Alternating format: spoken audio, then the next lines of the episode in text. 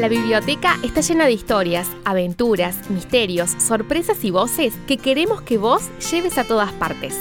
El taller Libros y Escritores del Mundo, a cargo de Iván Bielkosielek, es uno de los distintos espacios de promoción de la lectura de la Biblia. En 2020, por el contexto de pandemia, no se pudo realizar de forma presencial, pero se desarrolló virtualmente a través de WhatsApp. A lo largo de los primeros episodios escucharemos las lecturas y reflexiones surgidas de este interesante espacio. Este episodio se titula El diálogo poético.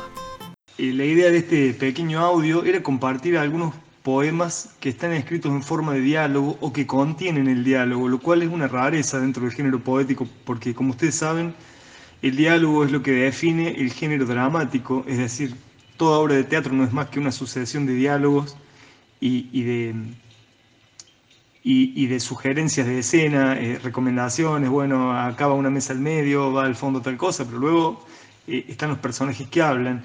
Y el diálogo, por supuesto, es un, es un condimento, mm, eh, no, no me gusta la palabra condimento, es un recurso que ha sido, por supuesto, mm, utilizado en la narrativa todos los tiempos, y si bien hay cuentos que están prácticamente escritos en forma de diálogos, como varios cuentos de Hemingway, algunos cuentos de Roberto Arle incluso.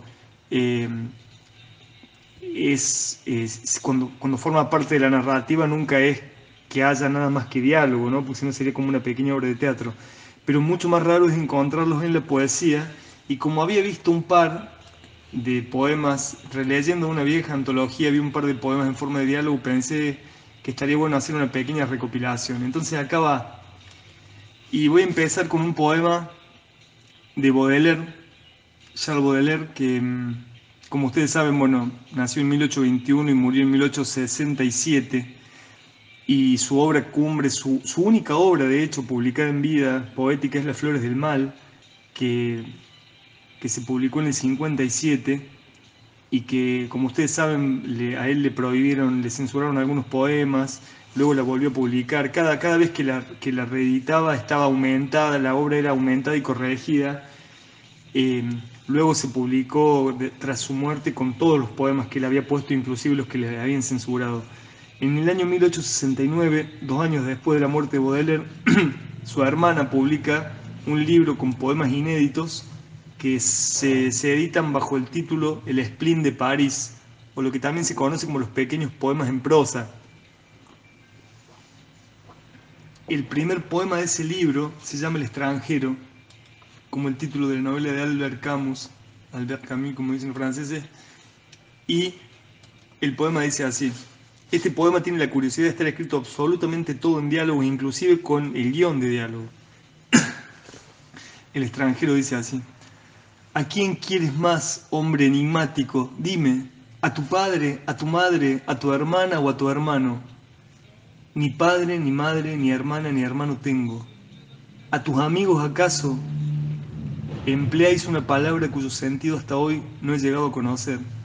¿A tu patria ignoro en qué latitud está situada? ¿A la belleza acaso? Bien la querría yo, ya que es diosa e inmortal. ¿Al oro? Aborrezco el oro, lo mismo que vosotros aborrecéis a Dios. Entonces, ¿a quién quieres extraordinario extranjero, ¿a quién? Quiero a las nubes, a las nubes que pasan por allá, a las nubes, a las maravillosas nubes.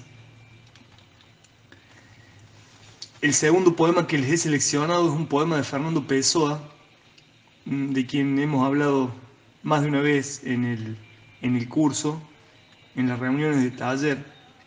Como ustedes saben, Pessoa eh, nació en 1888 y murió en 1935 en, Lisboa, en Portugal.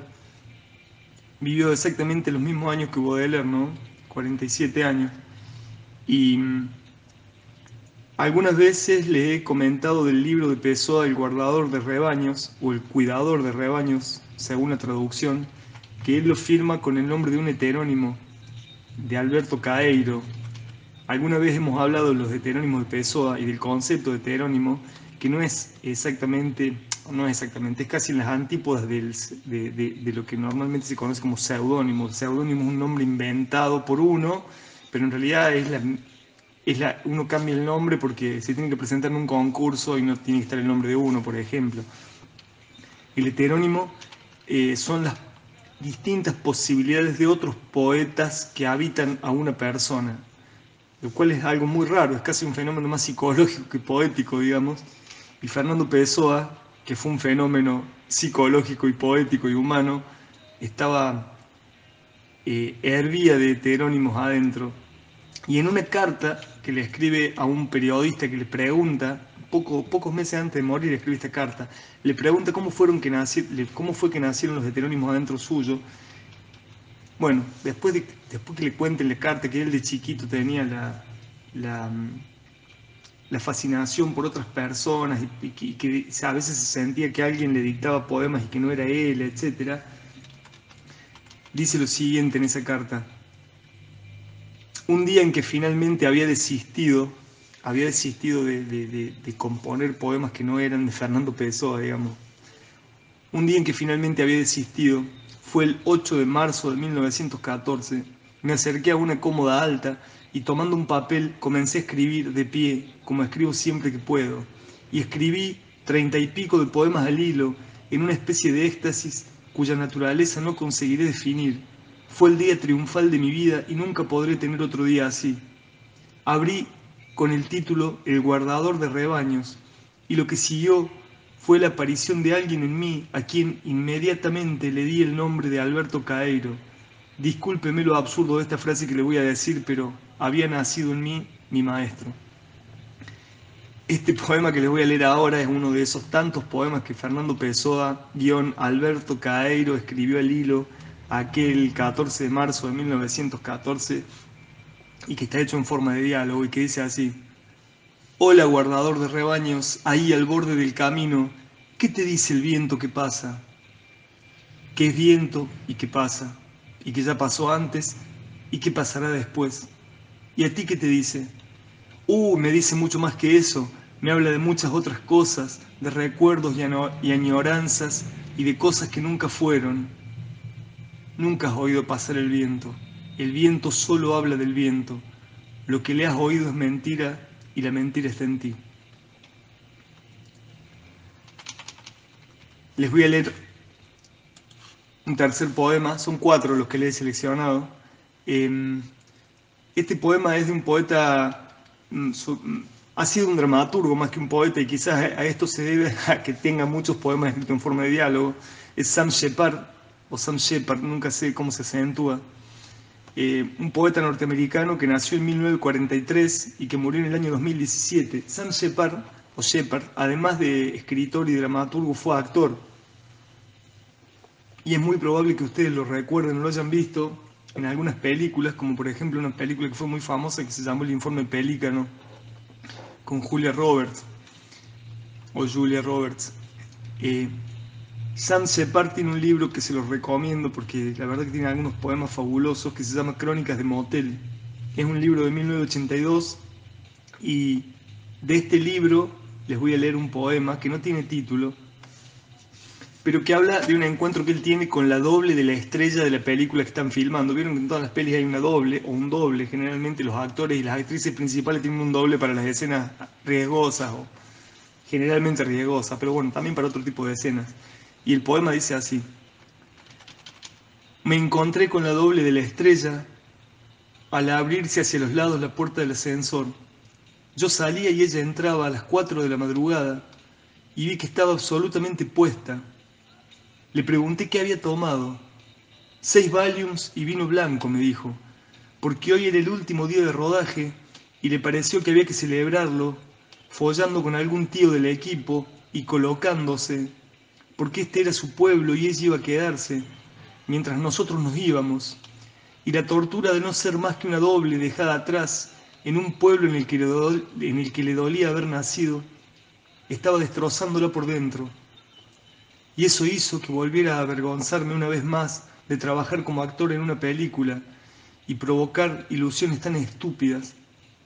De modo que me la llevé a mi habitación, sin planes con respecto a su cuerpo, y ella se sintió desesperadamente decepcionada también.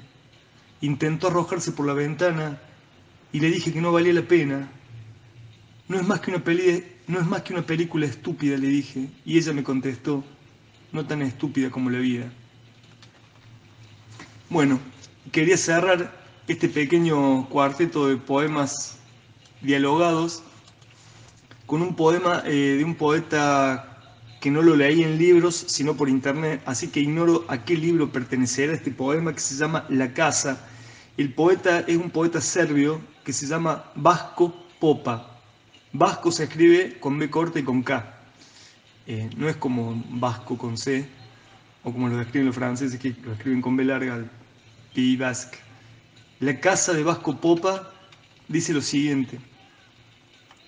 Acompañado por el primer sol invernal, vino a visitarnos a Jim, segador de algún sitio de Prístina. Nos trajo dos manzanas rojas envueltas en un pañuelo y la noticia de que tiene casa.